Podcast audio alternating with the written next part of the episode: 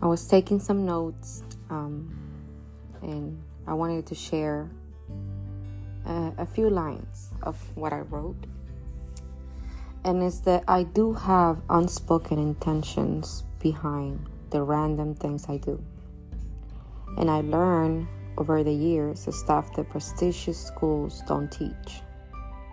And it's that we are not made for the shallow waters as much as we master them. And, and that was something, quite frankly, I never did. I was drowning in them. People see and receive your message with the same demons and traumas they are unaware of or working on. And you do receive 200% of the good deeds and good energy you put out there in the world.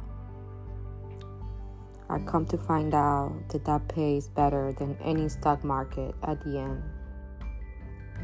Also, this is a quick reminder that our versions of healing are not the same.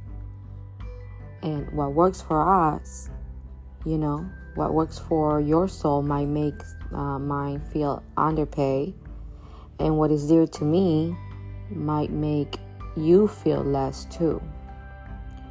So, my invitation today is for you to connect with you and give a give good either way. Um, the secret to happiness honestly resides in kindness.